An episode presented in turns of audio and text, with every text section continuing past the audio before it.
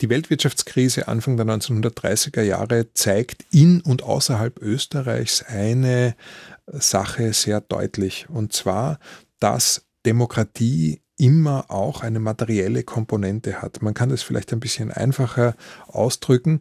Demokratie kann sich auf breite Akzeptanz stützen, solange eine Mehrheit der Bevölkerung das Gefühl hat, durch dieses politische System persönlichen Vorteil zu haben. Das heißt auch materiellen Vorteil zu haben. Wenn das politische System aber nicht in der Lage zu sein scheint, die materiellen Bedürfnisse der Bevölkerung zu befriedigen, dann gerät es als Ganzer unter Druck. Und dieser Druck kann sich dadurch äußern, dass sich Menschen aktiv gegen die Demokratie stellen.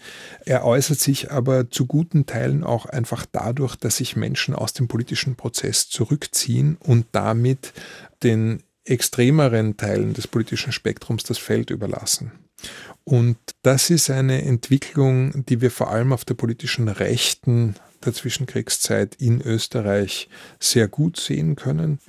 Es kommt zu einer Radikalisierung der Rechten und gleichzeitig zu einer Demobilisierung der Linken.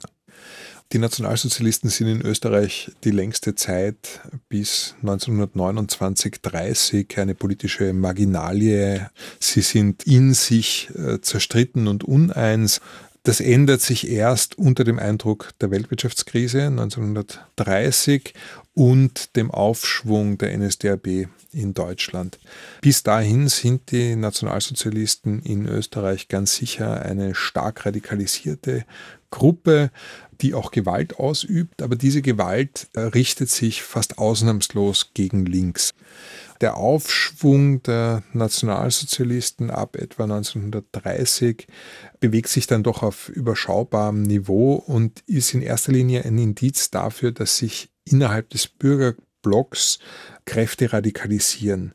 Was aber durchaus ab etwa 1932 eine Möglichkeit wird, ist eine nachhaltige Machtverschiebung innerhalb des Bürgerblocks, also dass dort die christlich-sozialen ihre Führungsrolle einbüßen und die Nationalsozialisten eine wichtigere Rolle spielen. Und es gibt auf dieses Problem aus christlich-sozialer Sicht drei mögliche Antworten.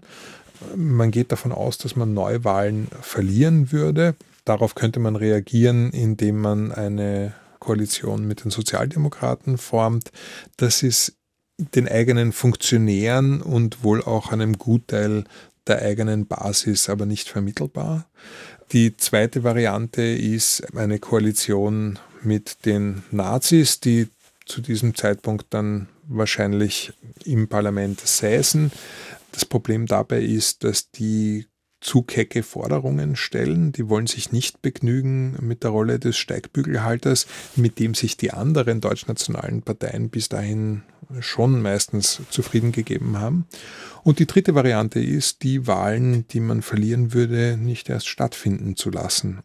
Diese dritte Variante ist es dann auch, die mit der Übernahme der Kanzlerschaft durch Engelbert Dollfuss im Mai 1932 recht rasch beschritten wird.